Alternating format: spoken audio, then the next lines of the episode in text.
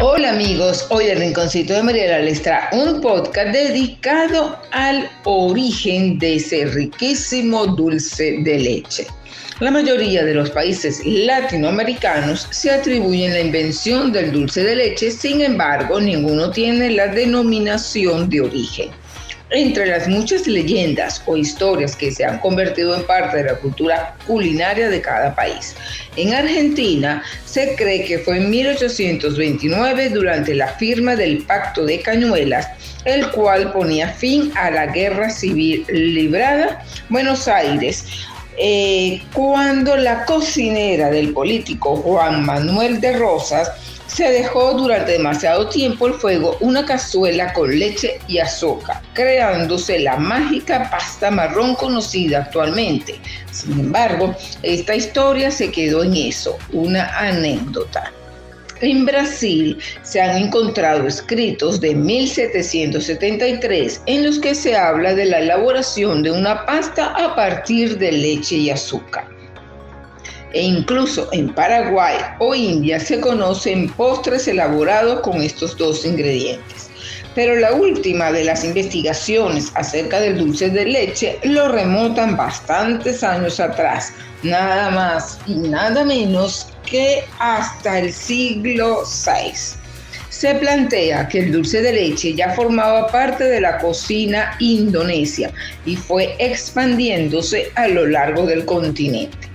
Sin embargo, historiadores aseguran que entre 1814 y 1817 ya se hablaba de este famoso dulce y se agasajaba en los banquetes. Con respecto a Uruguay, muchos afirman que es un dulce preparado desde la época colonial y que eran los esclavos los que lo hacían como una manera de consumir leche y azúcar. También hay quienes sostienen que en Europa tienen su propia versión de los hechos. Estudiosos de la historia dicen que por 1804 el cocinero de Napoleón Bonaparte hizo algo similar a la cocinera de Rosas en Buenos Aires. Un día estaba calentando leche con azúcar y se le pasó la cocción. Esta leyenda señalaría que así se inventó el dulce de leche en Francia. El dulce de leche fue reconocido como patrimonio cultural, alimentario y gastronómico de la Argentina por esto, desde 1995, cada 11 de octubre se celebra este día en todo el mundo. Nombres con los que se conoce a este dulce en otros países.